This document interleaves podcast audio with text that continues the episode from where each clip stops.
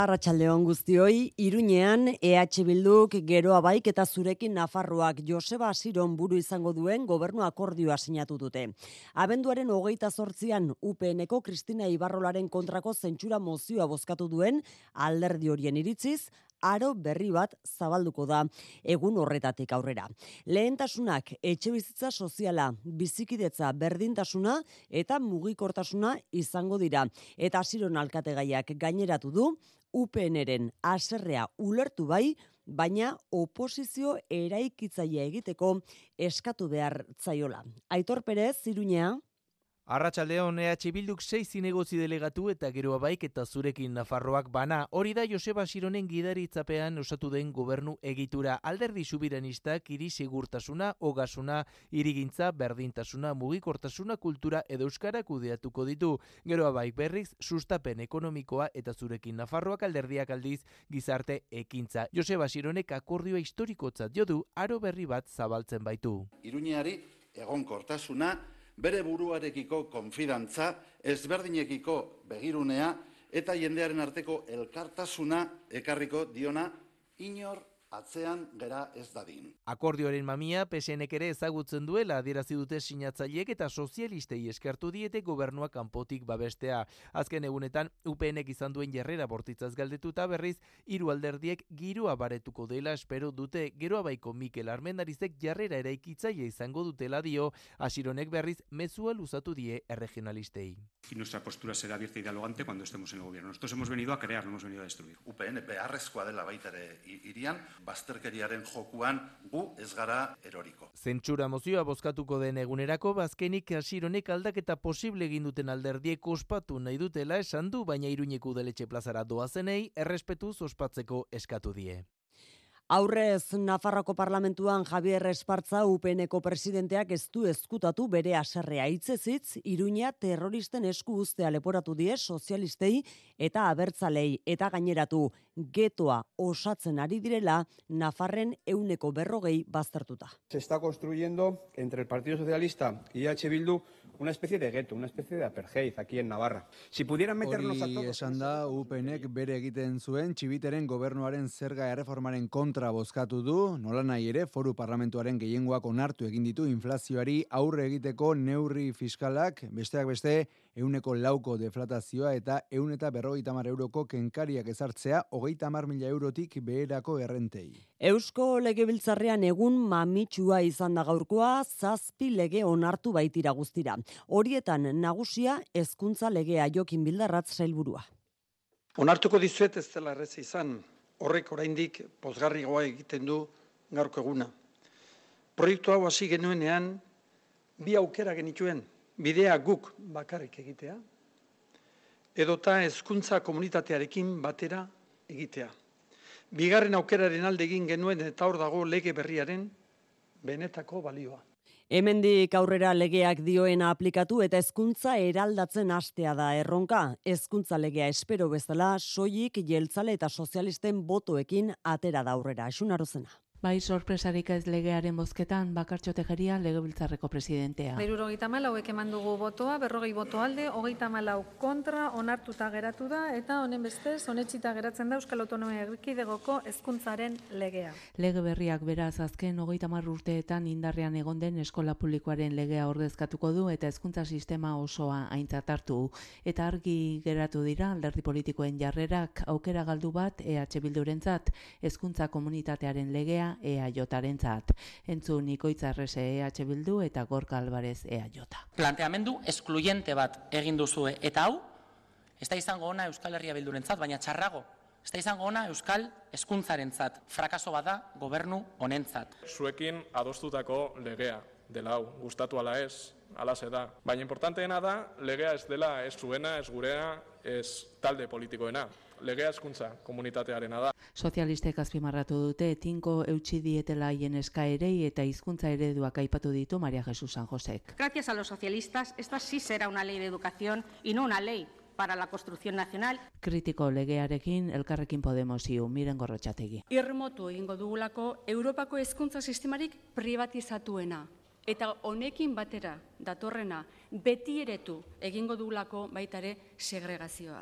Pepek Ciudadanosek eta Voxek ere legearen kontrako botoa eman dute. Lege biltzararen kanpoaldean berriz hainbat eragilek eta sindikatu deituta protesta egin dute hezkuntza legearen kontra, urren ez urren Maribel López de Luzuriaga Euskal Eskola Publikoaz arro, Intza Gurrutxaga Euskal Herrian Euskaraz eta Miren Zubizarreta Ela.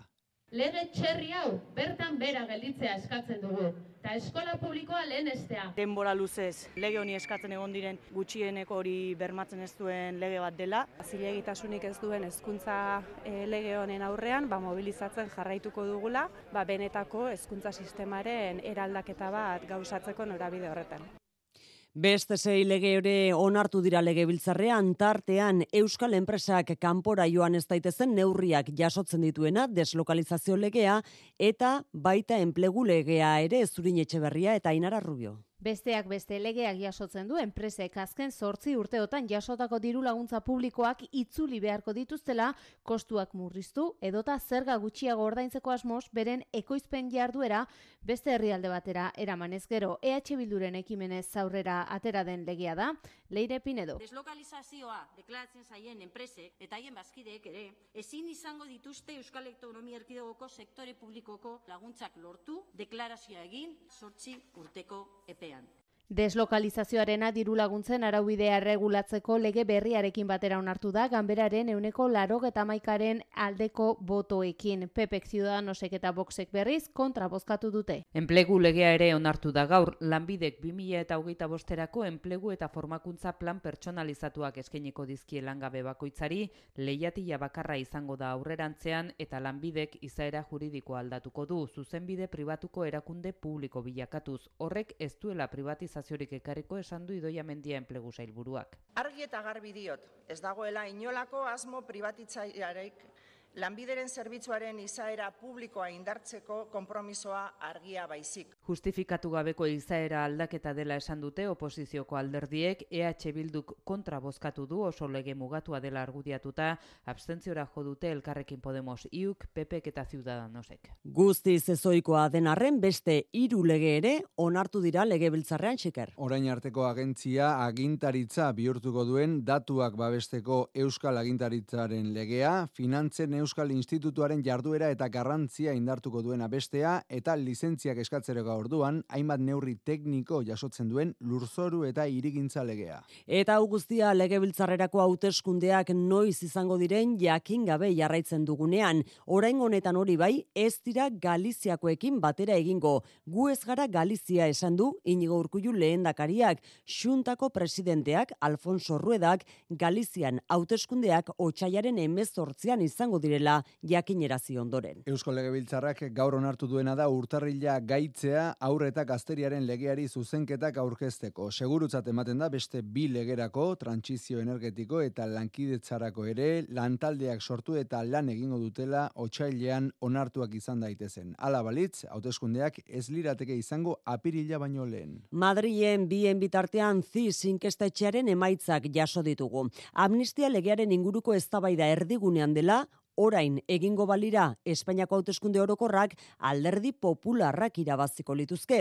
Puntu terdiko ate aldea aterako lieke popularrek pesoeri. Bide batez bilera egin dute gaur Barcelonan Pedro Sánchezek eta Pera Aragones Generalitateko presidenteak eta bost akordio itxi dituzte bertan Kataluniaren autogobernua indartzeko helburuz. Zentzu horretan elkarrizketa maila bilduko dute 2014ko lehenbiziko iruilekoan. Defensarem la celebració d'un referèndum d'autodeterminació. No hay ninguna constitución en el mundo que acepte la segregación de una parte de su país, tampoco en España. Por tanto, desde el punto de vista material... Nola nahi ere, no agerikoa da, oso urrun daudela jarrerak autodeterminazioari dagokionez. Europa Batasuneko justizia auzitegiak legez kontrakotzat jodu UEFAk eta FIFAk Superligaren sorrerari ezarritako betoa. Baina galdera aurre judiziala egin dion Madrilgo epaitegiaren esku utzi du aldi berean lehiak eta berri hori baimendu ala ez erabakitzea. Edo zen kasutan ebazpena kaleratu ostean asko dira Superligaren aurkako jarrera erakutsi duten Europako talde garrantzitsuak Tartean bere garaian egitasmoarekin bat egin zutenetako batzuk daude. Sisto iturriaga goitea. Superligaren sorrera irizpide arbitrarioekin galerazi izana leporatu die Europar Batasuneko Justizia Auzitegiak UEFari eta FIFari. Hori zuzentzeko euren estatutuak aldatzen ari direla jakinarazi du UEFak eta aldaketa hori garrantzitsua izan liteke. Natasha Bergara, Kirol zuzenbideko adituak, nabarmendu baitu aipatutako arbitrarietatea dela auzitegiak gaitzetsi duena. Gainera, Bergarak gogorarazi du Europar Justiziak ontzat eman izan duela zenbait kasutan FIFA eta UEFaren monopolio izaera. Nolan monopolio bat ejertzitatzen eh, ari dela berez tratatuaren kontra doiala, baina ja analizatzen zein den kasu konkretua eta zeri buruz aritzen ari geran, ba eurek eh, adostu dute ba e, zilegia dala. Izan ere, Natasha Bergarak ia segurutzat jo baitu elegiten ondorioz hauzia Europako auzitegira itzuliko dela. Edo zen kasutan, asko dira azken orduotan Superligaren aurkako jarrera adirazi duten Europako talde garrantzitsuak beste beste, Munitzeko Bayer, Manchester United, PSG, Roma, Dortmund eta baita proiektuaren astapenetan izan ziren taldude batzuk ere, esate baterako Milango Inter eta Atletico Madrid. Pragan Txekiar Errepublikako hiriburuan tiroketa larria izan da arratsalde honetan. Erasotzaile bat unibertsitatera sartu, amabost pertsona hil eta dozenaka zauritu ditu. Poliziak bera jarrai, eh, jarraitu, jazartu eta azkenean honek bere burua hilduen arte lande derreizagirre. Hogeita urteko unibertsitate ikasle batek eragindu samina arma luze batekin eta beltzez jantzita Pragako irigune historikoan dagoen arteen fakultatera sartu da. Laugarren solairuan hasi da tiroka, baina eraikinetik kalera ere zuzendu ditu bere tiroak.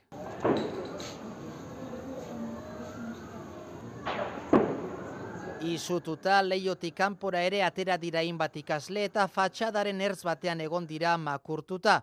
Poliziak erasotzaia hiltzea lortu du, baina beste gorpu bat ere aurkitu dute hiriburutik hogei kilometrora erasotzaiaren aitarena. Barne ministerioak nazioarteko terrorismoaren hipotesia baztertu du. Gaur abenduaren hogeita batan, Bilbon eta Donostian San Tomas azokak eh, izan dira eguneko protagonista. Euriak ez du jendea atzen du Donostian eta Konstituzio plazan herritar ugari bildu dira, irureun da irurogei kiloko xixili txerriak erakarrita. Bilbon goibel, baina ateri eutxidio goiz partean eguraldiak eta milaka izan dira areatza ingurura gerturatu direnak, ekoizle zein erosleak pozik giroarekin eta salmentekin. Bueno, ba, hemen azoka ikusi, txerria eta zeu ze jango egu. Oikua, ogia eta txistorra. Gazta zati bat edo edo zeran estia, bebai, edo, edo ze, bai, zeu zer erosiko dugu, beti jauzen da zeu zer, eh? Oso ondo jende pila bat dabil hemendik eta oso gustora. Bagabiz hemen apurka-apurka dana saltzen. Lehengotan apurtxo bekoste dazti, bai, ja, martxi hasi da eta denbori laguntzen daude, posik. Arratxaldeko lehen orduan ez behar txiki bat izan da, Donostiako Gipuzkoa plazako talo postu batean plantxazpian pilatutako gas poltsa batek estanda egin du eta bi gizonezko hartatu dituzte zauri harinekin inguruko osasunetxe batean. Santoma seguna luzatzen hariko dira asko eta asko, ba jakin Bilbon eta Gasteizen, Bilbouseko eta Tubisako langileek greban jarraituko dutela gauer dirarte. Gasteizko autobus gidariak lanuzte gehiago egitea ere aztertzen ari dira, eta Bilbokoek jada hogeita hamar iragarri dituzte maiatzera arte sei egun osoko grebak. Laboral kutsak babestuta eguraldia eta trafikoa. Gaurko egunaren antzekoa izango da biharkoa ere, Euskalmet eguzkin iturriotz Arratsaldeon. Arratsaldeon iparmendebaldeko haizearen eraginpean jarraituko dugu gaur eta bihar. Bihar goizean zakar ibiliko da eta gero arratsaldean pizkanaka baretzera egingo du. Itsasaldetik zaparrada sartuko dira kantauri aldera, beraz euri kontuekin jarraituko dugu naiz eta askorik ez egin.